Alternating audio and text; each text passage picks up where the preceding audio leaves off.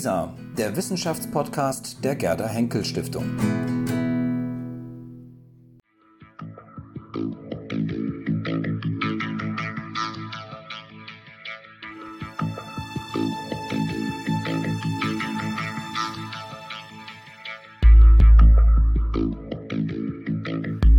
Ich freue mich sehr, heute Frau Professor Dr. Ute Daniel bei uns im Haus der Gerda Henkel Stiftung zu Gast zu haben. Frau Daniel, Sie sind heute aus Braunschweig gekommen und Gestern. Gestern sogar schon und haben eine Nacht in Düsseldorf verbracht. Auch nicht schlecht. ähm, Sie sind heute hier, weil ich mir sehr gewünscht habe, dass Sie uns mal besuchen, ähm, um über das Buch zu sprechen, was jetzt gar nicht so aktuell ist, also nicht das allerneueste Buch. Es ist schon 2018 erschienen. Aber ähm, ich finde, es hat ähm, auf mich so viel Eindruck gemacht, dass ich es trotzdem gern besprechen würde. Und gerade erst Autorinnen und Autoren tun nichts lieber, als über ihre eigenen Bücher sprechen. Da haben wir doch schon mal eine tolle Gemeinsamkeit, dann werden wir das nämlich jetzt mal anfangen. Das Buch, ich zeige es mal ganz kurz, heißt Beziehungsgeschichten, Politik und Medien im 20. Jahrhundert. Ähm, was hier im Titel noch nicht deutlich wird, ist, dass es hier um einen Vergleich geht in Ihrem Buch. Sie vergleichen sozusagen die Beziehung, ich nehme, den Titel mal auf, ähm, zwischen den Medien und der Politik in Großbritannien und in Deutschland. Warum haben Sie sich ausgerechnet diese beiden Nationen, diese beiden Länder ähm, zum Vergleich ausgesucht? Weil die sich einerseits nah genug sind, dass man bei dem Vergleich mehr als ganz grobe Unterschiede erkennt. Wenn die Länder, die man vergleichen will, zu weit entfernt sind, zu unterschiedlich sind, dann kommt nur so grobes raus. Äh, Das bringt nicht viel. Die sind sich nah genug, diese beiden Länder, Großbritannien und Deutschland, äh, viel näher in mancher Hinsicht, als man sich denkt. Ich war auch verblüfft, ähm, sodass es differenzierte Ergebnisse sind, aber eben fern genug, um klare Unterschiede zu zeigen. Und das hilft wiederum ganz stark beim, beim Verstehen, was die wichtigen Zusammenhänge sind. Denn ähm, ein Land alleine kann man zwar untersuchen, wird ja auch oft gemacht und es bringt auch Ergebnisse, aber man kann die Ergebnisse nicht einordnen, weil man nie weiß, ist das jetzt was eher strukturelles, was zum Beispiel mit der Struktur der Beziehung zwischen den politischen Akteuren und den Medienakteuren zu tun hat, oder ist es was länderspezifisches? Das können Sie an einem Land selbst nicht sehen. Und ich wollte in der Lage sein, und ich habe den Eindruck, ich war auch besser in der Lage, zu unterscheiden zwischen solchen strukturellen Gemeinsamkeiten und Unterschieden und solchen, die länderbedingt sind.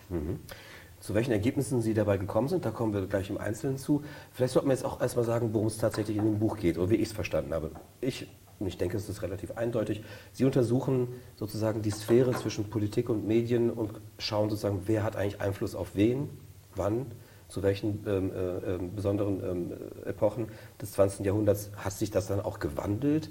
Und ähm, die, ich würde es auf die Frage zuspitzen, ähm, wer hat am Ende mehr Macht? Sind es, ist es eher die Politik, die mehr Macht auf die Medien hat, oder sind es eher die Medien, die mehr Macht auf die Politik haben? Das ist schon der durchlaufende rote Faden, da haben Sie völlig recht. Das ist ja das ganze Thema durchaus aus aktuellen Fragen äh, gespeist. Ich bin ja nicht einfach so darauf gekommen, sondern weil ich wie viele andere Menschen heute auch, wenn ich so Nachrichten gucke oder lese, äh, äh, mich immer frage, wer zieht da eigentlich wen hinter sich her?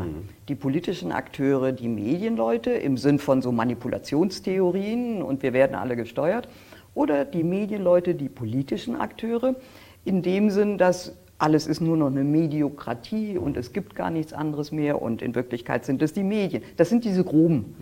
Und ich dachte also, die Geschichtswissenschaft muss eine schlauere Antwort darauf geben können, als solche Platten, die, die stimmen, aber die dauernd herumgeistern. Und dann dachte ich, okay, dann gehe ich einfach mal dran und versuche es zu untersuchen und so zu verstehen, dass es Sinn macht. Und dann habe ich es zu Ende gelesen und dann war mein ähm, Fazit daraus oder das, was ich ähm, daraus mitgenommen habe, ähm, diese Arena, da geht am Ende die Politik eher als Sieger hervor, als es die Medien sind. Und das fand ich überraschend, weil Sie haben sozusagen schon diese, ähm, diese allgemeinen ähm, Wahrnehmungen schon so ein bisschen äh, gerade äh, angesprochen, die, die so herumgeistern. Ich hätte auch so, sozusagen gedacht, ähm, eigentlich sind es die Medien doch tatsächlich, die wahrscheinlich stärker sind als die Politik. Wenn ich jetzt daran denke, wie viele Politiker mussten gehen, weil die Medien eine Kampagne gestartet haben, wie viele Journalisten mussten gehen, weil Politiker es sozusagen ähm, forciert hätten. Ähm, da würde ich sagen, da schlägt das Pendel eindeutig sozusagen, ähm, Politiker waren häufiger Opfer der Medien als umgekehrt. Vielleicht ist aber das erfolgreiche Entfernen einzelner Figuren keine besonders drastische Einflussnahme. Nicht? Umgekehrt, Sie sagen es ja, es werden selten Journalisten auf politischen Druck hin entlassen. Mhm. Ähm, ähm, umgekehrt in der Richtung von der Politik auf die Medien sind die Druckmöglichkeiten viel substanzieller und da braucht man keine einzelnen Leute zu entlassen. Das ist eigentlich was relativ Hilfloses, weil da kommt dann einfach nur ein anderer Kopf nach. Ähm, die Politiker sitzen insofern am längeren Hebel. Sie bestimmen die gesamte Umgebungslandschaft, in der Medien agieren würden, äh, müssen. Zensur oder Nicht-Zensur. Ne? Wir leben gerade wieder in einer Zeit, in der ist Zensur total angesagt. Von wegen, das Internet bringt die große Freiheit, weil Politiker auf der ganzen Welt plötzlich entdecken, dass sie ja sehr gut in der Lage sind, Gesetze zu machen. In Frankreich ist es vor Weihnachten gerade durch die Nationalversammlung gegangen und ist jetzt in Kraft, dass man die Online-Medien in Wahlkampfzeiten zensiert. Und das ist nur ein Fall von vielen. Äh, äh, Zensur ist die ungute alte, grundlegende Möglichkeit von Politik, Medien ganz strukturell, ganz mhm. einzuhegen. Und das ist ja sozusagen schon das drastischste Mittel. Es gibt ja viele andere Sachen, die Sie ja. auch deutlich machen im, im, im Laufe Ihres Buches. Ähm, Sie sprechen eben ganz stark auch von diesem strukturellen Element. Und da geht es ja beispielsweise darum, dass die Politik eben auch den Rahmen setzt, also sozusagen mhm. den rechtlichen Rahmen setzt. Wie dürfen Medien agieren? Ähm, sind es nur öffentlich-rechtliche Medien? Genau. Dürfen kommerzielle Medien mit dabei sein? Also das sind so ganz ähm, ja, so strukturelle Einflussnahmen, die die Politik hat, die uns sozusagen in der öffentlichen Wahrnehmung gar nicht so präsent sind wahrscheinlich. Die sind nicht präsent, weil die selten zum Thema gemacht werden. Das ist vielleicht durchaus ein Nachteil. Da finde ich auch, das sollte öfter mal in die Diskussion kommen. Mhm. Es gibt natürlich eine Ebene, auf der die Medien sehr wohl die Politik verändert haben, und das ist die gesamte Präsentationsebene. Mhm.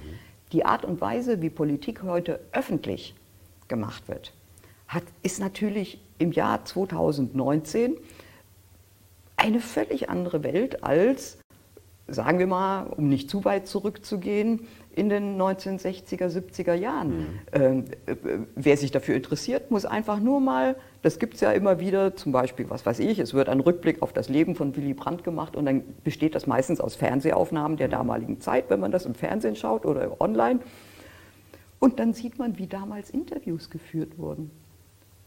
Das wäre heute unmöglich. Da gibt es dann Situationen, da steht Willy Brandt und andere SPD-Politiker irgendwie draußen im Bonn. Das haben die auch schon immer gern gemacht, alle draußen. Mhm. Und einer spricht und die anderen stehen daneben und gucken in die Welt und sind völlig offline gewissermaßen.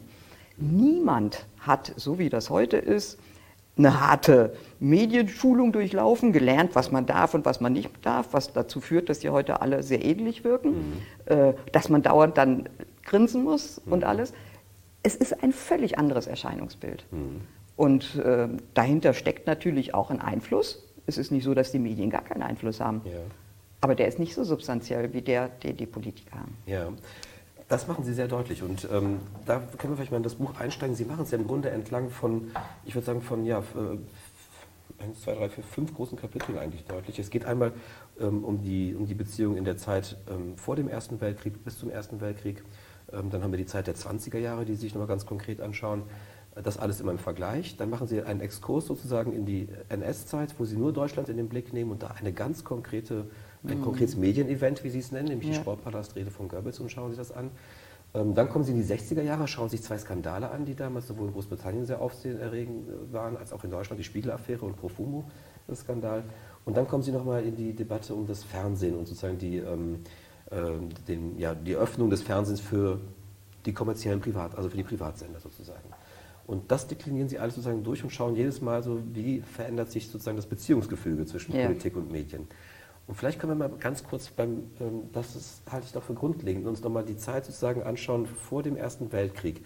Denn da machen sie ja deutlich, dass die Medien eigentlich immer mit der Politik eng verquickt waren. Mhm. Nehmen wir uns das Zeitungswesen, die 100.000, von denen Sie sprechen, ja. die politische Zeitung gelesen haben. Ähm, können Sie das nochmal ganz kurz nochmal ähm, erläutern, wie das sozusagen von Beginn an zusammenhängt, Politik und Medien? Das ist von heute aus kaum noch nachvollziehbar, obwohl es eigentlich ganz sofort, wenn man sich das klar macht, plausibel ist, wie überhaupt politische Berichterstattung in der Zeitung entsteht. Es gibt das Medium als solches, eine periodisch erscheinende Nachrichten, ähm, äh, Nachrichtenblätter, die gibt es seit dem 17. Jahrhundert spätestens, die auch relativ regelmäßig erscheinen und die haben auch Berichte über Kriege, über Politik, über alles Mögliche. Mhm. Die sind etwas anders als heute, aber die gibt es. Das ist aber nicht der entscheidende Punkt. Der entscheidende Punkt ist, nach der Französischen Revolution, die nicht alleine die Ursache ist, da gibt es immer vielfältige, im frühen und mittleren 19. Jahrhundert bildet sich aktive Politik, die einen öffentlichen Aspekt hat, überhaupt erst heraus. Das gilt auch für so ältere äh, parlamentarische Regierungsformen wie England. Äh, vorher war keine öffentliche Bühne da. Das hat verschiedene Gründe, auf die ich jetzt nicht so lange eingehen will. Da können wir vielleicht später nochmal drauf zurückkommen. Mhm. Und das führt dazu, dass ähm, ähm, die Politik auch mehr rezipiert wird von einer kleinen Gruppe von Interessierten. Das ist im Verhältnis zur Gesamtbevölkerung immer noch eine kleine Gruppe. Aber eine kleine Gruppe ist im Verhältnis zu gar keiner Gruppe viel und macht auch politischen Impact. Das hängt aber damit zusammen, verursacht es zum Teil, ist aber auch zum Teil selbst damit, dadurch bedingt, dass zu dem Zeitpunkt Parteien entstehen. Nämlich Fraktionen in den jeweiligen nationalen Parlamenten, die pro Regierung, gegen Regierung sind. Zuerst haben die noch kein sonstiges großes Programm. Pro Regierung, gegen Regierung. Und die auch ins Land hineinwirken müssen, weil sie wollen ja Einfluss auf die Kandidatenaufstellung nehmen damit sie überhaupt im Parlament, das Parlament ist der Hauptbezugspunkt. Politik machen können. Und das heißt, es bilden sich quasi die Parteien und die politisch berichtenden Zeitungen als Zwillingssystem aus, was sich gegenseitig bedingt. Denn die Parteien müssen in die Öffentlichkeit und vor allen Dingen auch in ihre eigene Anhängerschaft hineinwirken. Die haben ja gar keine andere Möglichkeit, um ihren eigenen Leuten im Land zu sagen, pass auf, wir sehen das so und so. Äh, und die äh, Journalisten sind durch diese Entstehungsgeschichte, die prägend bleibt bis weit ins 20. Jahrhundert letztlich, stark ihrerseits parteipolitisch geprägt. Sie finden unter den politisch berichtenden Zeitungen im 19. Jahrhundert praktisch gar keine, die nicht selber politisch verortet ist. Das ist oft direkt eine der im jeweiligen Land relevanten Parteien, die im Parlament sitzen und potenziell die Regierung stellen. Das ist aber oft auch eine Milieuzuordnung, sagen wir mal, die, die Zeitungen, die so für eine breitere äh, Bevölkerung bis hin zur Gartenglaube und sowas, das kennt man heute noch, die auch viel Unterhaltung drin haben, die sind nicht einer Partei zugeordnet oder gehören gar einer Partei, wie es auch oft war, sondern die sind einem bürgerlich mittelkonservativen Spektrum zugeordnet, wo die Parteigegensätze etwas aufgeweicht sind, aber ein klares politisches Milieu angesprochen wird. Links von dem gibt es allerhand anderes und rechts von dem gibt es allerhand anderes.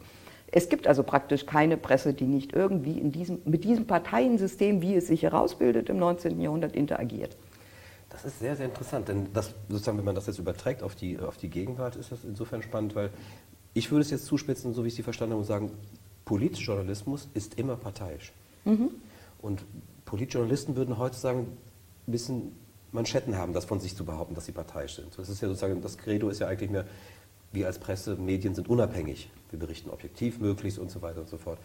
Ähm, aber sich das klar zu machen, dass sie von ihrer Genese her eigentlich immer parteiisch waren, wenn sie Politjournalismus betrieben haben, ist schon eine interessante, ähm, äh, eine interessante Sache. Und wichtig, denke ich, ist noch in dem Punkt, ähm, das arbeiten Sie auch heraus, dass es den Partei oder dass es den Zeitungs Gründern, den Zeitungsbesitzern gar nicht um Profit ging. Also sie wollten gar nicht viel Geld mit ihrer Zeitungsgeschäft verdienen, sondern sie wollten vor allem politisch wirken. Deswegen ist das Entstehen der ersten Exemplare von Massenpresse so wichtig. Das geschieht, was Europa betrifft, um 1900 zuallererst in England. Mhm. Und diese Massenpresse, die ist wirklich drauf aus, wie wir das heute als Normalfall kennen. Da wird ein Markt angepeilt, indem man so viele Menschen wie möglich erreichen will. Und da geht es um den Profit auch, den das Ganze macht. Diese Massenpresse hat sich in der Zeit vor dem Ersten Weltkrieg in England angefangen, neben Sport, Fußball und was da alles war mhm. und äh, Sexskandale aller Art und was die eben alle so äh, pikante Scheidungsprozesse, was da so sonst zu deren Programm war, gab es dann auch massenwirksame Politberichterstattung. Äh, zum Beispiel, als es Wettrüsten intensiver wurde vor 1914 und die äh, Flottenkonkurrenz zwischen England und Deutschland. Es gab auch noch eine andere, es war nicht die einzige Flottenkonkurrenz, aber die wurde dann besonders gehypt und war auch besonders intensiv aus verschiedenen Gründen. Und da gab es plötzlich das, eine Möglichkeit, ein Massenthema, was verkaufsfördernd war, zu machen, indem man zum Beispiel Beiträge brachte, wie wahrscheinlich ist die Invasion äh, aus Deutschland und wie äh, gefährlich sind die deutschen Spione, die in England sind. Das alles das hypt, das eignet sich für eine Massenpresse und deswegen wurde die Massenpresse politisch relevant. Das ist ein neues Element, weil die sonstigen politischen Zeitungen, das waren, wie Sie schon sagten, eine sehr kleine Leserschaft, die dann jeweils parteigebunden war. Und das nahm im Ersten Weltkrieg in England dann auch noch zu und nach dem Weltkrieg sowieso. Bei uns kam diese äh, dieser Take-off einer politisch berichtenden Massenpresse eigentlich erst nach dem Zweiten Weltkrieg. Der Spiegel ist das bekannteste, ja, okay. bekannteste mhm. Exemplar und der Stern damals auch. Ja. Und was eben sozusagen, glaube ich, auch relevant ist, sozusagen, dass es einen ein Konkurrenzkampf gibt, einen Wettkampf zwischen Politik und Medien um sozusagen die politische Arena, also die öffentliche politische Arena. Sie zeigen ja in Ihrem Buch, dass sozusagen eigentlich das Parlament immer als das Forum begriffen wurde. Mhm. Hier wird politischer Streit ähm, ausgetragen. Und jetzt kommen plötzlich sozusagen die Medien, die ja. sich sozusagen ab den 20er Jahren vor allem verstärkt haben mit diesen Pressezaren, wie sie sie nennen, die Pressenmogule, Pressbarons, mhm. wie sie sie auch bezeichnen in England, ähm, plötzlich um dieses Feld mitkonkurrieren und auch da erheblichen Einfluss nehmen. In England scheitert das ein bisschen, Sie zeigen das an dem einen Beispiel von Lord äh, Northcliffe. In Deutschland haben wir dieses Beispiel mit der DNVP und Alfred Hugenberg. Mhm. Ähm, das ist ein Unterschied, glaube ich. Da, da, machen Sie es deutlich, dass eben dieser Vergleich eben dann doch auch ähm, ja, die besondere Spezifikation des einzigen Landes auch herausarbeiten. Genau das bringt ja der Vergleich, mhm. dass man das zuordnen kann. Und der Unterschied in, den, in diesem Fall, den Sie ansprechen, liegt weniger im Mediensystem als im politischen System. Mhm. Das englische Parlament hat aufgrund seiner langen Tradition äh, ähm, sich als Gegengewicht zur Krone erstmal oder später ähm, ähm, als ähm, entscheidende Größe, aus der die politischen, also der die Regierungen hervorgehen, zu verstehen. Die waren so, dass bis heute sehen wir das ja, das Parlament in England hat ein besonderes, durch Tradition gestiftetes Selbstbewusstsein. Und dieses Selbstbewusstsein ähm, gab es in Deutschland nicht, weil parlamentarisches Regieren hat es vor 1918, 19 nicht gegeben. Es hat zwar jede Menge Parlamente gegeben und die waren auch politisch durchaus schon lange vor 1914 auch in Deutschland sehr lebendig. So lebendig, dass da auch eine gewisse Art von Unregierbarkeit immer wieder mal einzog. Das ist auch interessant, aber ein anderes Thema. Und diese, ähm, ähm, starke, dieses starke Selbstbewusstsein konnte der damalige äh, konservative Premierminister und Parteichef Stanley Baldwin, der scharf attackiert wurde von einem Teil dieser Massenpresse, die wollten, dass er weiter nach rechts rückt mit den Konservativen, mit den Tories von damals. Weiter nach rechts rücken hieß stärker gegen die Arbeiterpartei, die das erste Mal, auch in England, das erste Mal nach 1918 regierungsfähig wurde. Weil, wegen des Wahlrechts. Ja. Das ist ein entscheidender Punkt. Ein entscheidender Punkt. Mhm. Und auch weiter nach rechts in Bezug auf die Kolonialpolitik, die in England damals besonders wichtig war, Indien. Und da wurde ein gezielter Kampf einiger dieser Press Barons angezettelt. Man wollte diesen Parteiführer loswerden. Und der Clou eigentlich, wenn man eine sehr spannende Geschichte mit vielen einzelnen Punkten, die ich jetzt weglassen werde, äh, sich anschaut, der, der total interessante Punkt ist, Baldwin konnte appellieren an das Selbstbewusstsein einer politischen Klasse in England, die sich nicht von den Medienleuten ihre Meinung formulieren lässt und ihre Themen vorgeben lässt.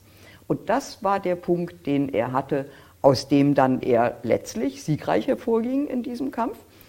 Während in Deutschland mangels einer solchen Möglichkeit, einen anderen Höchstwert zu finden, äh, jenseits der Attacken, die auf ähm, ähm, letztlich die Weimarer Republik als Ganze gemacht wurden und auf die Demokratie. Da gab es keinen alternativen Höchstwert, äh, der systemstabilisierend hätte wirken können, sondern das Ganze radikalisierte sich dann immer mehr, wie wir es. Und die Radikalisierung kam genau von den Leuten, die gegen äh, die Republik mhm. äh, schon lange aktiv waren. Ja. Und ich denke, da ist es, äh, das ist ein entscheidender Punkt auch ähm, in den 20er Jahren. Also einmal hatte ich kurz angesprochen, die Ausweitung des Wahlrechts sozusagen. Also die, es trifft ja vor allem, also sie nimmt ja vor allem die Konservativen in den Blick. Das ist ja nicht ohne Grund sozusagen. Sie haben ähm, schon erwähnt, ähm, die Kolonialpolitik spielt da eine Rolle, aber auch die Herausforderung durch die Sowjetunion, die da plötzlich ähm, auf der politischen ja, Bühne erscheint. Und dann fühlen sich die Konservativen, oh, da ist ein alternatives Modell, müssen wir aufpassen. Ähm, das scheint ja alles die Entstehung einer Massenpresse ähm, deutlich beflügelt zu haben, diese, diese Entwicklungen. Aber ja, das ist natürlich eine, eine Entgrenzung des politischen, der politischen Bühne, die vorher immer noch vorbehalten war einer relativ kleinen Zahl von Leuten. Und mit dem äh, erweiterten, fast in England fast universellen Wahlrecht, in Deutschland tatsächlich universellen Wahlrecht nach 1918, ähm, mussten sich auch die Parteien anpassen. Das fiel denen in England auch nicht leicht ähm, gerade den Konservativen, weil die Anonymisierung, die die politischen Abgeordneten in ihren Wahlkämpfen dadurch erlebten, die vorher fast, ich übertreibe jetzt etwas, jeden äh, Wähler persönlich kannten, und dann auf einmal fühlten die sich in einer anonymen Situation und bekamen, das war für die auch furchterregend. Mhm. Und in dieser äh, Situation gab es in, bei den Konservativen in England starke Kräfte, die tendenziell eben anti allgemeines Wahlrecht und mhm. Antidemokratie waren. Äh, die konnten aber gegen diesen interessanten Stanley Baldwin nicht an, der versuchte, die Konservativen in der Mitte der Gesellschaft zu halten. Und dabei war er sehr, sehr erfolgreich. Und, ähm, äh, aber man sieht daran, wie schwer für Politiker der Umbruch war. Mhm. Und Deutschland ist ja noch ein viel krasserer Fall, wo Politiker plötzlich sich in einem parlamentarischen Regierungssystem wiederfinden, auch, mit, also hier in Deutschland tatsächlich mit dem universellen Wahlrecht für alle ab 1918.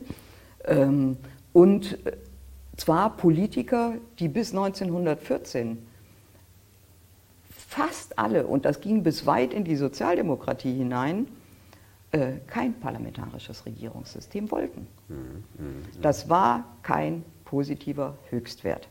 Es gab zwar Kämpfe ähm, um Erweiterung des Wahlrechts, Wir, es gab zwar auf der Reichsebene ein allgemeines Männerwahlrecht und um Frauenwahlrecht wurde noch gestritten, also das war ein Punkt, aber es gab vor allen Dingen in den einzelnen deutschen Staaten, die sehr wichtig noch waren, das, das war keineswegs uninteressant, die hatten sehr viel mehr äh, Kompetenzen, als das heute bei den Bundesländern der Fall ist, da gab es lauter ungleiche Wahlrechte. Sehr ungleich. Durch zum Beispiel bestimmte Zensusforderungen, ein bestimmtes, ein bestimmtes Einkommen, eine, und die Art der Steuerzahlung. Und das heißt, äh, das war keine ähm, irgendwie demokratisch zu nennende äh, Verfassung. Aber es gab nur partiell Wünsche, das zu verändern. Wie gesagt, bis hin in die Sozialdemokratie, das zeigt sich ja noch während der Novemberrevolution 1918, 19, sind weite Teile der führenden Personen, auch bei den Sozialdemokraten, eigentlich für die Beibehaltung der Monarchie als Zentrum. Und die Monarchie, die ist nicht nur einfach Deko, sondern die Monarchie damals entscheidet auch die parlamentarischen äh, Strukturen. Der Monarch, der jeweilige, den es fast überall in Deutschland gab, entscheidet, ob das Parlament einberufen, ob es aufgelöst wird. Er hat das Recht, Gesetze einzubringen, ähm, aber nicht das Parlament. Er hat das Recht, Minister einzustellen und zu entlassen. Alles, das heißt, die regieren wirklich in gewisser Weise noch, ne? zumindest strukturell. Und eigentlich war es so, dass die Leute, die die deutsche Verfassung gemacht haben, 1919 in Weimar, die wir jetzt gerade 100 Jahre äh, nach 100 Jahren erinnern, ähm, die waren alle aus dieser Zeit und eigentlich von denen hat keiner sich gewünscht, ein politisches System, kaum einer gewünscht, ein politisches System, in dem man auf diese zentrale Rolle der Fürsten verzichten muss, mhm. sondern selber aus dem Parlament heraus die Regierung bilden und legitimieren muss. Das war ein Wahnsinnsumschwung, der auch noch lange nicht gut genug untersucht ist. Und das machte die Politiker und die ersten Politikerinnen äh, nach 1918 in Deutschland sehr unsicher und ließ sie eher sehr skeptisch der Demokratie der neuen gegenüberstehen. Waren Sie denn auch Getriebene der Presse? Also wenn man davon ausgeht, dass sich dann die Massenpresse entwickelt, ähm, dass die Massenpresse möglicherweise ein Interesse hat, auch dass die Leserschaft sich erweitert. Ähm, die Leserschaft erweitert sich möglicherweise, wenn eben auch mehr Leute sich politisch angesprochen fühlen, wenn sie das Gefühl haben, sie können sich politisch engagieren, sie können sich politisch, können politisch mitgestalten. Ähm, passt dieser Nexus sozusagen, sozusagen die Presse möchte gerne ihren Kreis, ihren, ihre Leserschaft erweitern, also Funktioniert sie auch als ein Motor von Demokratisierung, auch in den 20er Jahren, kann man das sagen? Leider nicht. Mhm. Das Gegenteil ist der Fall. Die Presse ist immer noch wie vor 1914 stark parteigebunden oder milieugebunden. Und die auflagenstärksten, die am ehesten massenpresseartigen Blätter in Deutschland waren eher Mitte rechts. Und das heißt, im besten Fall erduldeten sie die neuen Verhältnisse, das waren die sogenannten Vernunftrepublikaner, die gab es in den Redaktionen auch. Oder sie agitierten dagegen. Und am krassesten wurde das dann eben in den letzten Jahren vor 33, vor 1933, als durch die Weltwirtschaftskrise sehr viel soziale Problematik in die Situation kam und dann alles eskalierte. Und da war es immer noch so, es gab einzelne Blätter, die vorher schon den liberalen, demokratischen äh, Richtungen nahestand, die blieben dabei. Das ist heute sehr beeindruckend zum Teil, wie die das gemacht haben. Aber die weit überwiegende Mehrheit, auch die Mehrheit der auflagenstarken Zeitungen, die weit gestreut haben, die war auf der sehr skeptischen Seite gegenüber der Demokratie bis total feindlich. Mhm. Das ist einfach so. Die Leser dieser liberalen, pro-republikanischen ähm, äh, Zeitungen, bis heute sind die berühmt Berliner Tageblatt oder Vossische Zeitung zum Beispiel, einige kleinere, ähm, das waren ein paar hunderttausend. Mhm. Mhm. Dann kommen wir in die NS-Zeit und da machen Sie sozusagen ein reines Deutschland-Kapitel mhm. ähm, aus äh, konkreten ähm, Gründen. Ähm, interessant finde ich da Ihre These und die würde ich gerne mit Ihnen nochmal diskutieren. Das müssen Sie mir noch ein bisschen mehr erklären.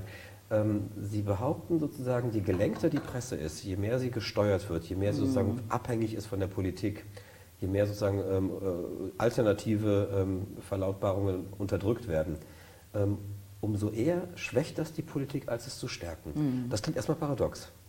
Äh, man würde sagen, gut, dann haben die alles in der Hand, die können sozusagen steuern und ähm, verlautbaren und äh, melden, was sie im Grunde wollen. Es gibt keine mhm. Gegenpresse. Das würde man vielleicht sagen, das müsste sie ja erstmal stärken, aber sie sagen, das schwächt die Politik. Und machen es an der Sportpalastrede von Goebbels dann ähm, exemplarisch mhm. deutlich. Ähm, bitte lösen Sie noch einmal dieses Paradoxon auf, es klingt merkwürdig.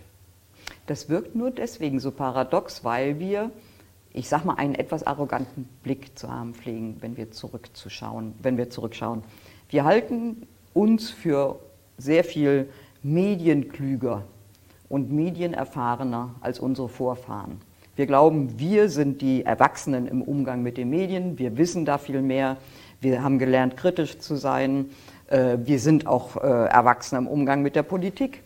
Äh, wir halten uns für die Klügeren, um es mal so zu sagen. Und wir unterstellen den damaligen Menschen, dass man denen einreden konnte, was man wollte, weil die, ich sage jetzt mal, zu blöd waren, um das zu merken. Mhm. Und das ist völlig falsch, weil die damaligen Menschen, die überhaupt solche Blätter lagen, lasen, in denen es um Politik ging, ne? also wie gesagt, das taten ja nicht alle, genauso wie heute das nicht alle tun, äh, die Leute, die gewöhnt waren, politisch sich zu informieren, die hatten gelernt zu erkennen, was da äh, gemeint ist. Die wollten ja auch zum Teil. Ich will eine Zeitung, die meine, sagen wir mal, rechtsnationalliberalen Einstellungen präsentiert. Und dann haben die die gekauft und wussten, was sie hatten. Mhm. Und wenn jemand ihnen da reingeredet hätte, das hätten die nicht akzeptiert, weswegen auch Presselenkung äh, im Ersten Weltkrieg so schwierig war. Mhm. Ähm, die Leute hatten auch gerade zum Beispiel der Erste Weltkrieg ist ein gutes Stichwort, die Erfahrung auch schon gemacht, wie das ist, wenn totale Zensur herrscht und die Obrigkeiten, militärische und zivile, bestimmen, was publiziert wird. Die wussten das. Das war nicht so, dass die das nicht begreifen konnten und haben dann äh, teils gesagt, okay, die sagen das so, ich weiß nicht genau, ob es stimmt, oder sie haben Gegenöffentlichkeiten auch gebildet. Ne, zum Beispiel vor der Schlange stehen im Ersten Weltkrieg, die Nahrungsmittelprobleme haben dazu geführt, dass die Leute oft stundenlang, wenn nicht nächtelang, vor irgendwelchen Läden Schlange standen, um was zu bekommen. Da wurden Gerüchte kolportiert. Zum Teil völlig irrsinnige, zum Teil äh, ganz realistische mussten sie auch auswählen, was sie glaubten oder nicht. Aber das war eine Gegenöffentlichkeit, aus der sie zum Teil ihre Informationen bezogen. Oder wenn Soldaten von der Front kamen, mhm. was reichlich war, weil die sollten ja ab und zu nach Hause fahren und den Nachwuchs für den nächsten Krieg besorgen. Das mhm. war das militärische Denken zumindest. Ähm, und die berichteten anderes von der Front, nicht selten. Soweit sie redeten, manche konnten das nicht ähm, berichteten andere Dinge als das, was in den Zeitungen stand, beziehungsweise vor allen Dingen über das, was gar nicht in der Zeitung vorkam. Mhm. Äh, nämlich wie das Leben da wirklich war, wenn man da mhm. in den Schützengräben rumhing. Okay. Mhm. Und das heißt, die Leute konnten sehr gut unterscheiden zwischen einer gelenkten Presse, zwischen deren Problemen und ähm, äh, konnten erkennen ihre Schwierigkeiten, das Gesamtbild suchen. Das war sowas von klar. Im Dritten Reich nun wussten alle, weil die Nationalsozialisten das ja gerade zu dem Markenzeichen ihrer Medienpolitik gemacht haben, dass nur systemkonforme Zeitungen überleben durften und dass Journalisten, die das nicht mittrugen, Berufsverbote bekamen. Das wusste jeder. Das wurde zum Teil auch begrüßt. Das lag an den antidemokratischen Effekten. Das, man dachte, wenn die Obrigkeit jetzt klar sagt, sie sorgt nur für nationale, so nannte man das meistens, Berichterstattung im nationalen Sinn, dann ist das besser als der Zustand bis 1933. Mhm. Ähm, dann kam der Zweite Weltkrieg und wieder war klar, es wird nur gelenkt, es wird ähm, ähm alles ausgeblendet, was die Obrigkeiten nicht haben wollen. Und dann haben sich wieder Gegenöffentlichkeiten gebildet. Damals zum Beispiel auch in der Form, dass man illegal die BBC-Nachrichten hörte. Das war das beste Informationsmedium. Die Menschen sind nicht so blöd, dass sie nicht wissen, wenn sie zensiert werden. Mhm. Und ähm, die Journalisten, das ist ein ganz wichtiger Teil ähm, der Situation, die Journalisten selbst kommen in eine ganz schwierige Situation. Da gibt es hochinteressante Selbstzeugnisse aus denen man merkt, ganz systemtreue Journalisten, die ständig nur in ihrer Heimatredaktion schreiben dürfen, was in Berlin im Propagandaministerium angeordnet wird, für die ist das peinlich. Die müssen am Stammtisch in Münster mit ihren Freunden sitzend sich von denen ähm, Hohn und Spott gefallen lassen, weil die mal wieder erkennbar nur irgendwelche Wie Herolde gewirkt haben, ja. Mhm. ja. Das war für die Journalisten, die im System blieben, und das war ja die Mehrheit, nur eine Minderheit ging ins Exil oder in die Opposition. Ähm, die meisten blieben in ihren Jobs. Das waren auch nur Menschen. Aber die Mehrheit dieser Journalisten mit, einer, mit einem gewissen Maß an Selbstreflexion scheint sich ziemlich unwohl gefühlt zu haben. Ja. Gut, das ist jetzt sozusagen der eine Punkt, also ähm, dass sozusagen die ähm, Regime die Gefahr eingehen, dass sich Gegenöffentlichkeiten bieten, dass die Leute nicht wirklich glauben, was erzählt wird. Das andere ist aber, worauf Sie noch ähm, äh, rekurrieren, ist halt, dass sozusagen der Macht, also dem Regime selbst, mhm. der Politik, ein Sensorium verloren geht, sagen mhm. Sie. Also sozusagen man, man kriegt nicht mehr heraus, was die Leute wirklich bewegt, was man vielleicht noch aus einer freien Presse noch heraushören kann. Es gibt unterschiedliche Strömungen, politisch da und ist, da gibt es die Lager und da gibt es die Lager. Während bei einer gelenkten, einer zensurgeleiteten Presse sozusagen das nicht mehr möglich ist. Und das, mhm. das wollte ich sozusagen nochmal erfragen. Ähm, ähm, wie verhält sich das? Also, könnten Sie das nochmal erklären? Diese enge gemeinsame Aufwuchs von Politik und Presse im 19. Jahrhundert hatte ja nicht zuletzt den Grund, dass die politischen Akteure Zeitungen brauchen, mit denen sie auch innerhalb der eigenen Partei und im Parlament und in der Regierung gegen andere Mitglieder der Regierung Politik machen können.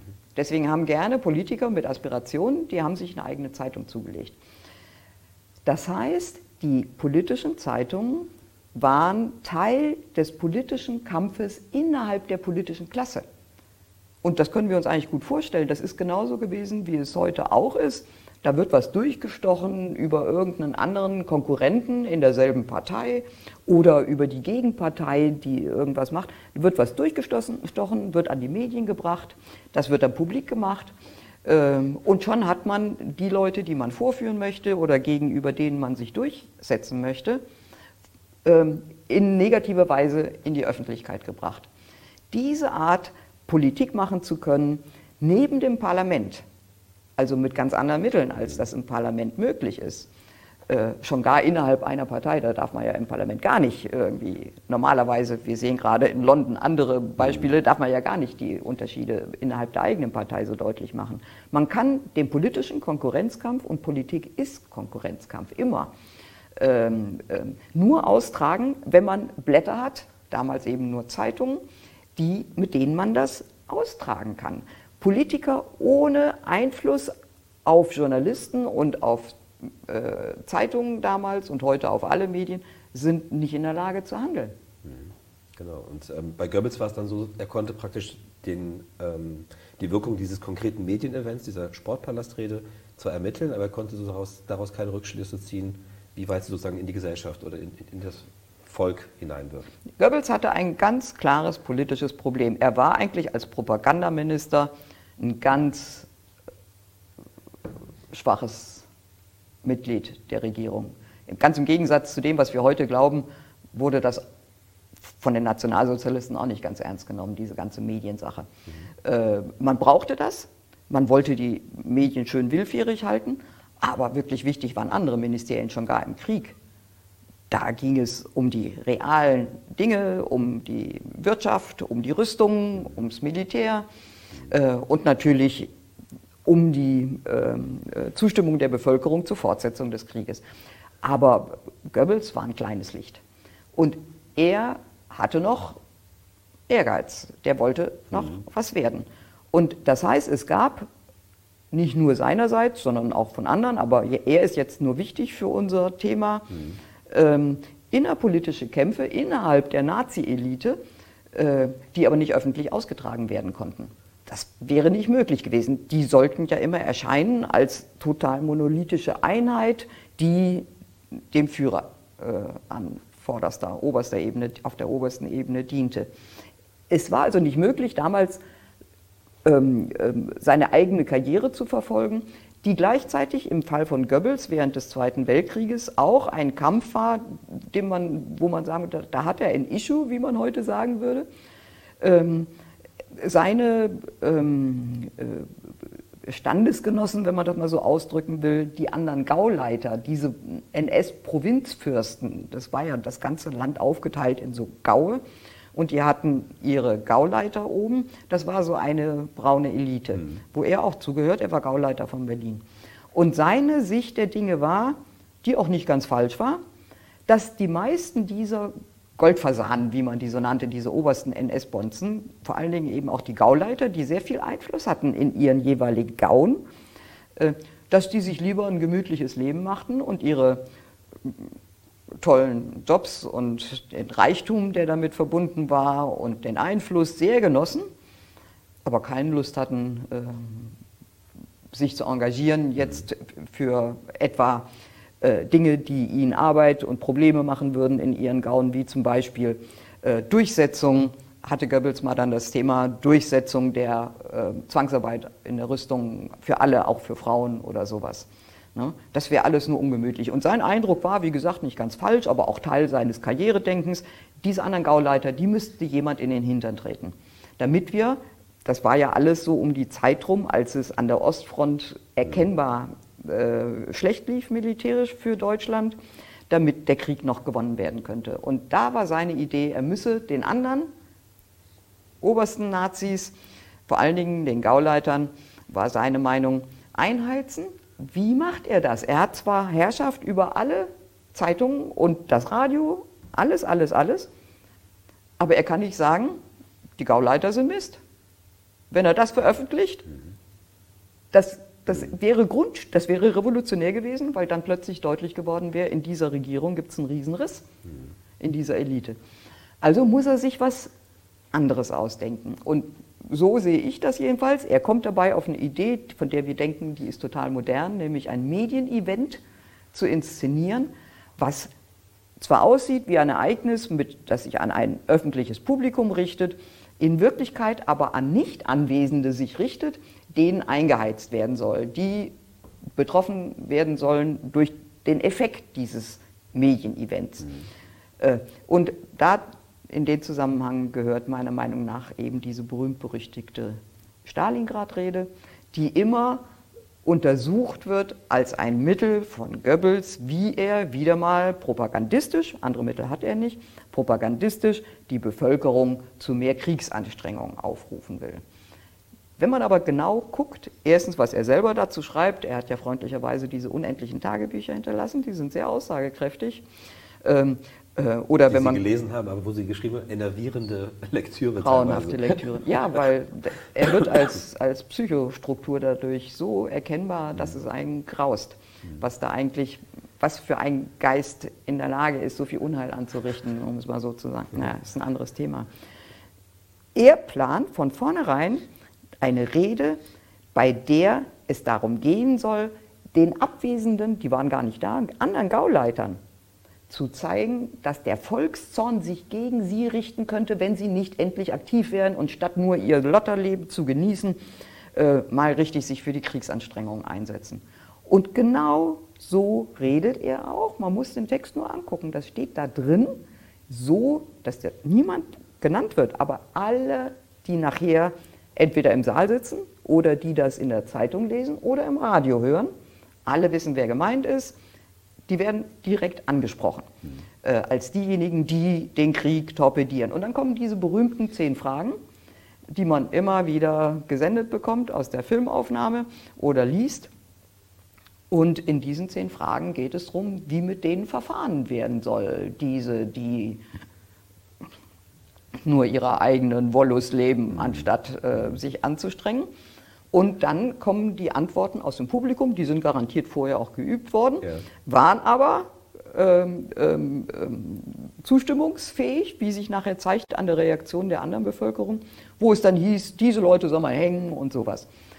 Und dann gab es ja als Mittel, um den Effekt der Rede zu überprüfen, ein sehr gutes Mittel, was die Nationalsozialisten hatten, nämlich flächendeckend verteilte IMs, Geheimdienstleute, die guckten, was die Leute in den Betrieben, auf den Straßen erzählten. Und Goebbels, der immer dachte, er bewegt die Welt mit seinen Reden, was so ganz nicht war, aber er wartet natürlich, er freut auf die nächsten Berichte und liest die dann und dann kriegt er einen Schreck, weil sich nämlich zeigt, dass das nur zu gut verstanden worden ist. Das Medienevent hat total funktioniert. Genau das, was er wollte, nämlich den Brass auf diese Oberschicht äh, zu erzeugen und dadurch Druck zu erzeugen, der es ihm erlauben würde, mehr äh, zu reisen und vielleicht auch einen neuen Job zu kriegen, bei dem er die Gauleiter selber äh, mehr forcieren und strafen und treten könnte. Das kam genauso in der Bevölkerung an.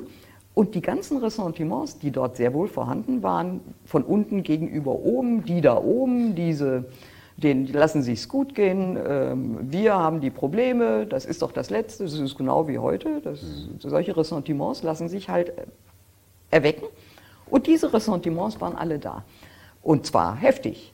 Und äh, da hat Goebbels Angst bekommen und hat beschlossen, das Experiment macht er nie wieder. Aber wenn man es mal so sieht, ist es genau das, meiner Meinung nach, ein Medienevent avant la lettre. Mhm. Und dann kommen wir in die Nachkriegszeit und da haben wir eine Reihe von Medienevents. Und ähm, da wird das ja ähm, sozusagen en vogue, Medienevents auch zu inszenieren in noch ganz andere Maßstäben. Aber wir haben dann in den 60er Jahren, und das ist sozusagen ihr, ihr nächstes Thema, wo dann der Vergleich wieder greift. Und da greift der Vergleich zwischen Deutschland und Großbritannien wieder insofern, als dass man die Unterschiede wieder deutlich herausarbeiten kann. Es geht um diese beiden Skandale, die Spiegelaffäre in Deutschland und ähm, der Profumo-Skandal ähm, in Großbritannien und mit jeweils sehr unterschiedlichem mm. ähm, Verlauf dieser äh, Skandale und Abwicklung, wenn man so will, dieser Skandale. Ähm, in Großbritannien interessanterweise deutlicher Sieger die Politik. Mhm. Äh, in Deutschland ähm, hat die Politik ähm, fühlte sich schon getrieben, glaube ich, von den Medien, ähm, auch von einer neuen Öffentlichkeit. Ja. Ähm, aber auch da wieder ein interessantes Bündnis dann, wo die Konservativen irgendwann auch sozusagen in Deutschland wechseln, sozusagen das Lager und auch mit ähm, auf die Kritik an der Regierung mit einstimmen, aber aus ganz, ganz unterschiedlichen ähm, äh, Motiven als sozusagen die liberalen Kräfte in Deutschland. Diese beiden Skandale, waren die für die Weiterentwicklung des Beziehungsgeflechts Politik und Medien für beide Länder, ähm, waren das nur Momentaufnahmen, wie Sie auch schreiben, oder zeigt sich da auch strukturell etwas? Beides. Ähm, die Momentaufnahme ist besonders interessant. Man sagt ja rückblickend für Westdeutschland damals, das war noch eine unsichere neue Demokratie, die kam quasi direkt nach dem Dritten Reich und Weimar lag schon lang zurück und war keine positive Erfahrung aus, der, aus den Augen vieler. Das ist so eine, so eine ungesicherte Demokratie. Mhm. Ne? Die Bundesrepublik in den 50er, 60er Jahren da müssen die das erst wieder lernen. Und so haben sich viele auch damals empfunden und hatten immer Angst, dass dieses zarte neue Pflänzchen einer, einer Demokratie äh, wieder zerstört wird oder wieder zugrunde gehen könnte. Ähm, dieses Gefühl, ein gefährdetes Pflänzchen namens Demokratie schützen zu müssen, war meiner Meinung nach in diesem Fall, nämlich der Umgangsweise mit dem Spiegelskandal, ähm, der große Vorteil für die Bundesrepublik.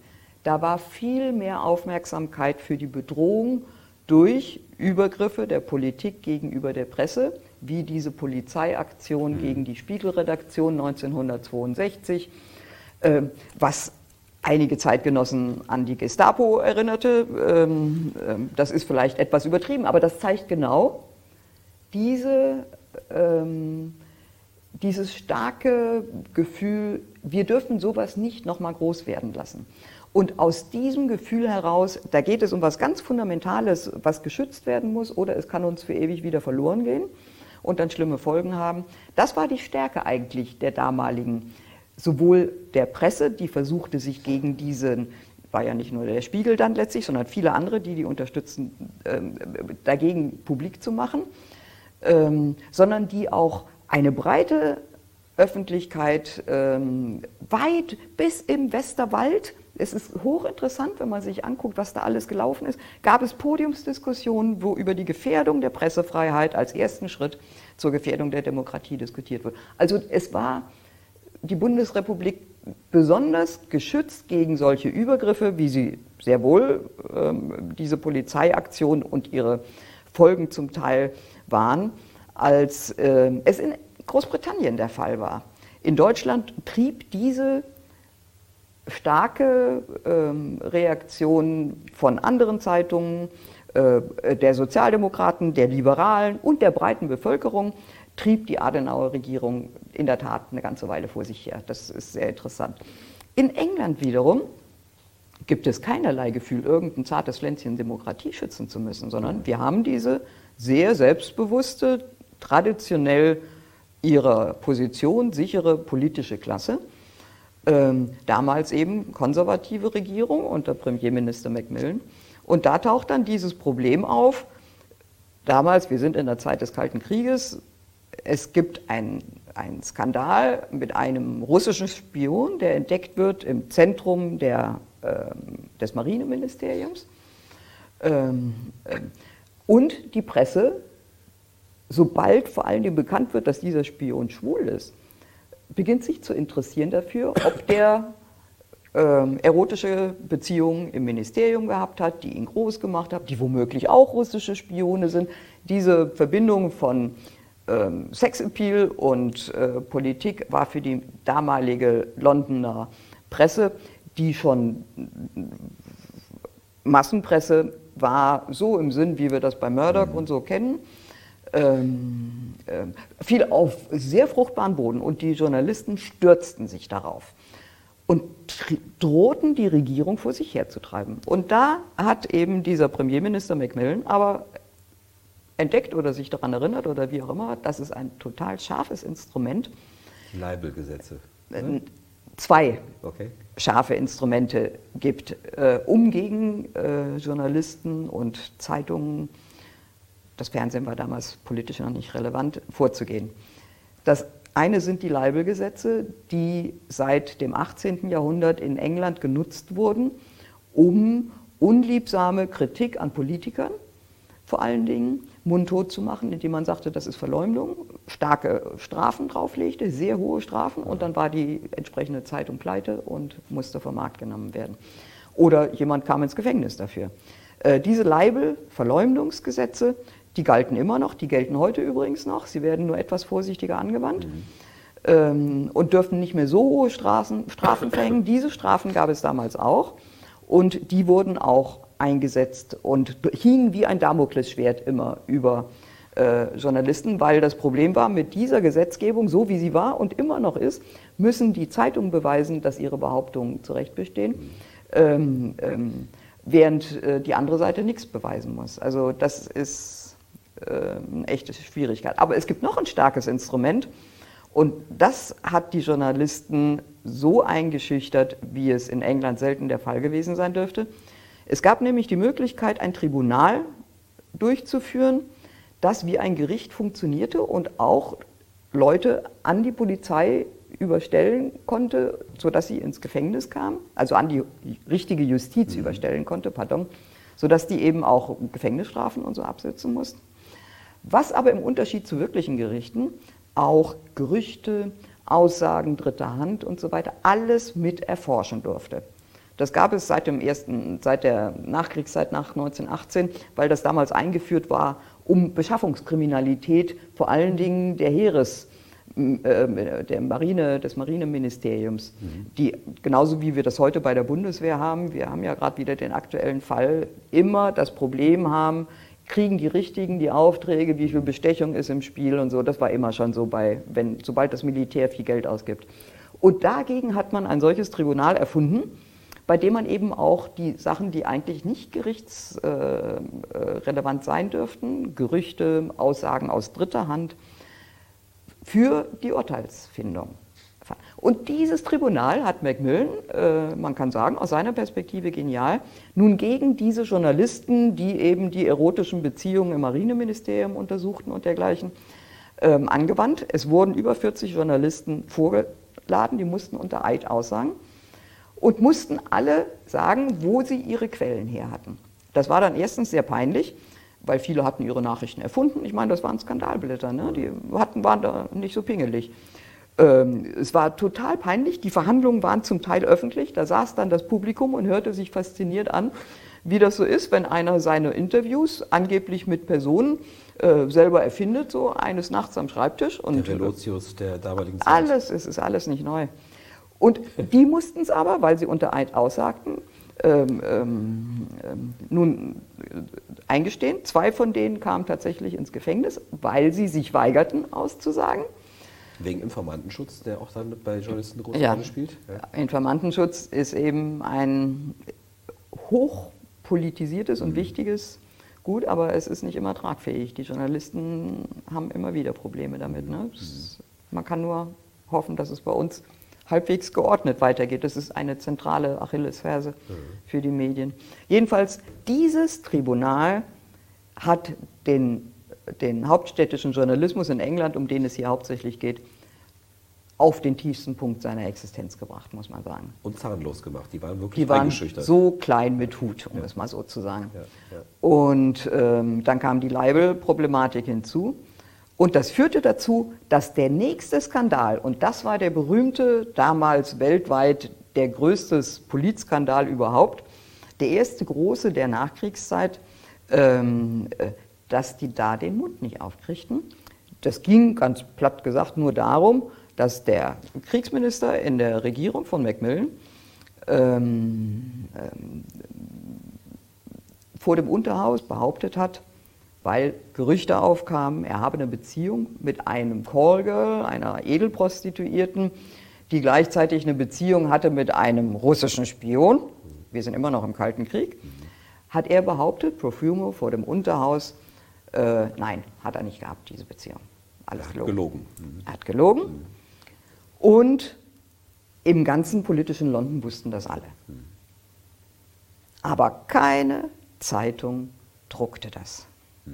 Erstens, weil sie so klein gerade waren mit Hut, weil das eben erst vorbei gewesen war mit dem Tribunal und zweitens, weil die Leibel, weil Profumo auch gesagt hatte, wer behauptet, ich hätte diese Beziehung gehabt, den verklage ich sofort wegen Leibel. Also gingen Monate ins Land, wo niemand das offen sagte. Es gab mal Andeutung, da gab es dann auf einer Titelseite von irgendeiner der Zeitungen auf der linken Seite ein Bild von Profumo, da ging es dann über irgendwas und auf der rechten Seite kam das Callgirl und da ging es um irgendwas.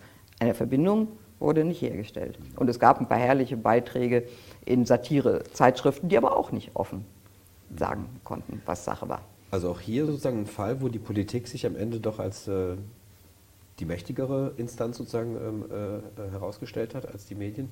Und dann kommen wir sozusagen nochmal in eine Phase, da geht es nämlich dann um die Fernsehsender, ähm, wo praktisch im Grunde ja auch die Politik so, ähm, am Ende eigentlich die Oberhand behält. Und zwar insofern verstanden, als dass man die ähm, öffentlich-rechtlichen Sender ein wenig ja, einhegen wollte. Ähm, die öffentlich-rechtlichen Sender galten vor allem in Deutschland ähm, ab den 60er Jahren. Adenauer hatte schon immer ein Problem mit der ARD, wollte ja gerne einen anderen Kanal noch haben, hat dann immer das ZDF bekommen, weil die immer so ein bisschen als man würde vielleicht damals sagen, linkslastig galten oder als stark sozialdemokratisch geprägt, als der Politjournalismus dann aufkommt in den 70er Jahren mit den ersten Panoramasendungen und so weiter, fühlte sich, glaube ich, die Regierung die, oder die Politik fühlte sich, glaube ich, herausgefordert und hatte sozusagen weniger, das zeigen Sie im Buch, ein kommerzielles Interesse nach dem Motto, wir wollen hier den Handel und die Wirtschaft noch ein bisschen ähm, äh, äh, antreiben, sondern ähm, hatten vor allem ein stark politisches Interesse, die öffentlich-rechtlichen wirklich ähm, zu kappen, also die ein wenig zu entmachten, kann man glaube ich sagen, oder? Äh, das kann man so nennen, denn das ist ja eine ganz spezielle Situation nach dem Zweiten Weltkrieg bis in die 1980er Jahre, wo es langsam sich ändert. Die öffentlich-rechtlichen Medien, und hier geht es vor allen Dingen ums Fernsehen, das Radio war nicht so wichtig mhm. auf dieser Ebene, das Fernsehen war, hatte ein Monopol. Ähm, äh, es gab keine konkurrierenden Sender, sondern es gab zuerst nur die ARD mit ihren äh, regionalen Anstalten. Und dann gab es die Schwundform von Adenauers äh, geplanten Fernsehen, was dann seine Politik besser bringen sollte, die dann zwar auch wieder öffentlich-rechtlich war, aber ein bisschen anders äh, öffentlich-rechtlich. Äh, das heißt, es gab nur die öffentlich-rechtlichen und die waren natürlich mit diesem Monopol was Einschaltquoten brachte, von denen man heute nur noch träumen kann, das ist Vergangenheit, und zwar für politische Sendungen, mhm. nicht nur für Fußballspiele. Ähm, äh, das war das Filetstück der Medienlandschaft. Und da mussten aus ihrer Perspektive heraus die damaligen Politiker versuchen, Einfluss zu, zu bekommen. Und den hatten sie äh, von Anfang an dadurch, dass in den regionalen Rundfunkanstalten, also wie sie alle heißen, Norddeutscher Rundfunk, Nordwestdeutscher Rundfunk, den gab es damals noch, WDR später auch, ne, Süddeutscher Rundfunk, sie konnten Bayerischer Rundfunk. Es ging darum, dass sie in diesen regionalen Rundfunkanstalten Einfluss bekamen und später dann auch im ZDF. Und das war ohne weiteres möglich, das war sogar vorgesehen, indem die Alliierten, die ja die äh, Mediengesetzgebung sehr stark präformiert haben nach 1945, die wollten einen neuen Goebbels vermeiden, um es mal so auszudrücken, vorgesehen haben, dass das alles föderal bleiben soll äh, und dass die äh, Sendeanstalten kontrolliert werden sollten durch die Beschickung von Gremien, wo man sich so vorstellte, dass dann die breite Öffentlichkeit irgendwie drin saß, die das ähm, äh, Sendeangebot und äh, die, die Objektivität und so weiter überprüfen sollten. De facto aber, was passierte, war, dass die politische Maschinerie mit den Parteien und den Landesregierungen, äh, je nachdem, wer gerade an der Regierung war, betrachtete letztlich, und bis zu einem gewissen Grad könnte es sein, dass kleine Gemeinsamkeiten noch zu heute existieren, betrachtete den jeweiligen regionalen Rundfunk als seins. Die Staatskanzlei fand, das war yes. Und die jeweilige Partei fand das auch. Und das heißt, es strömten, genau wie wir es äh, über Jahrzehnte hinweg dann weiter beobachten konnten, es strömten die Parteipolitiker und die Regierungs- nahen Politiker und die Notabeln auf der jeweiligen Landesebene, die strömen in diese Gremien und monopolisieren die für sich, sodass de facto die Gremien der Rundfunkanstalten besetzt sind durch die jeweils regierende Politik. Und das heißt, da ist auch der politische Einfluss. Das ist, als das dann langsam ins Gerede kommt, und das kommt schon damals ins Gerede, und zwar sehr in den 60er Jahren, ähm, äh, sind manche Staatskanzleien ganz verstört, dass man nicht mehr, dass die, die fanden, das war, das war die Sicht der Politik auf den Rundfunk. Und insofern hatten die die Möglichkeiten, die Rundfunkanstalten zu kontrollieren. Aber ja. es wechselte immer die parteipolitische Färbung. Das heißt, das war abhängig davon, wer saß in welchen Landtagen und konnte die Regierung stellen. Und als dann, und das ist der entscheidende Umschwung, wo die Sache hochbrisant wurde, 1969 gibt es den Regierungswechsel. Bis dahin hatte immer die CDU den Haupteinfluss in der Regierung gehabt. Und da kommt der Wechsel zur sozialliberalen Koalition. Das erste Mal regiert nicht die CDU. Hm. Und das erzeugt ein, ein, einen Radikalisierungsprozess innerhalb der konservativen Partei, wo auch dazugehört, dass man sagt, wir müssen jetzt unseren Einfluss auf alle Rundfunkhäuser, in denen wir Einfluss haben, hochfahren und wir müssen quasi den propagandistischen Wahlkampf verstetigen, bis das wieder anders ist. Und in, dieser, in, in, in diesen Zusammenhang gehören die ähm, Auseinandersetzungen zwischen äh, Konservativen und Sozialdemokraten um den Rundfunk und das Mittel, was die Konservativen in dieser Situation versuchten stark zu machen, nämlich sie sagten, wir werden jetzt einfach die Konkurrenz einführen, private Rundfunk, Fernsehsender vor allen Dingen, und die werden den öffentlich-rechtlichen das Wasser abgraben. Mhm. Und in dem Zusammenhang äh, zeigt sich ein sehr großer Einfluss, denn das können die politischen Akteure, allerdings in Deutschland eingehegt sehr stark, und das muss man sich für die deutsche Mediengeschichte ganz klar machen, durch die Verfassungsgerichtbarkeit und die oberste Gerichtsbarkeit. Das ist etwas, was in England völlig fehlt, ähm, ähm, was eine Rolle spielt für die dortige Medienlandschaft. Und hier haben die ähm, obersten Gerichte dafür gesorgt, dass diese Generalattacke auf den öffentlich-rechtlichen Rundfunk, den manche, wie zum Beispiel in Niedersachsen der damalige Präsident, Ministerpräsident Ernst Albrecht, am liebsten auf den Knien und ganz weggesehen hätten, das war an den obersten Gerichten vorbei nicht zu machen. Und es entstand dieses duale System, wie wir es heute haben. Es gibt öffentlich-rechtliche Anstalten, es gibt private Beide sind kontrolliert, auch die privaten haben eine quasi öffentlich-rechtliche Dachkontrollorganisation und sollen beide nebeneinander existieren. Ja. Und in Großbritannien ist das Motiv vor allem sozusagen die Aversion gegen jede Form des Monopols? Ja, das, ist, ist der leicht? interessante, das ist ein Vergleich im einzigen ja. Fall, der chronologisch schräg ist, weil das, was in Deutschland um 1980 rum dann mhm. total eskalierte, der Kampf äh, für und gegen den Privatrundfunk war dort bereits in den 1950ern das Thema. Hier hatte es einen völlig anderen Zusammenhang. Mhm. Damals war die damalige öffentlich-rechtliche ähm, äh, Anstalt, äh, die BBC, in Alleinstellung. Mhm. Und ähm, es ging überhaupt aber nicht darum, dass die irgendwie aufmüpfig gewesen wäre, ganz im Gegenteil. Ja. Deren Möglichkeiten zur politischen Berichterstattung waren so extrem beschränkt, das leider kann ich jetzt nicht weiter ausführen, aber das ist eine Geschichte für sich, die waren praktisch politisch mundtot. Da durfte der Rundfunk überhaupt und das Fernsehen, als es begann dann, überhaupt sich nicht groß einmischen, zum Beispiel während Wahlkampfzeiten. Die durften da gar nicht senden zum Teil. Hm. Nein, das war was völlig anderes es waren die Konser es sind immer die Konservativen, die Vorderfront bei der Medienpolitik, das ist nun mal so. Mhm. Ähm, äh, die waren an die Regierung wiedergekommen nach dem Krieg äh, 1950, nachdem vorher die Labour Party regiert hatte. Und die brauchten ein Anliegen, weil die großen äh, Züge, Nationalisierung der Schwerindustrie, des Bergbaus, das wollten die noch nicht anrühren. Das hatte Labour verstaatlicht. Und die Konservativen unter Churchill hatten äh, hielten sich da ganz bedeckt und versuchten da nicht dran zu rühren. Sie hatten wohl Befürchtung, das würde Probleme geben. Also brauchten engagierte und äh, karrierebewusste Abgeordnete, die brauchten irgendein Thema, die hatten nichts um. Und da war die, der Kampf gegen das Monopol, das war das Stichwort, Sie haben es eben schon genannt. Mhm. Ähm, etwas, mit dem sie konservative Politik profilieren konnten, ohne die heißen Eisen anzupacken. Das würde ich jetzt mal so ganz platt sagen. Ja, ja. Ähm, ich hätte noch ganz viele Fragen. Ich glaube, so langsam ähm, sollten wir zum Schluss kommen. Aber ich finde, einen zentralen Begriff müssen wir noch ganz kurz ansprechen. Das ist der, der Sie nennen es Vertraulichkeits- oder Vertrauenskartell.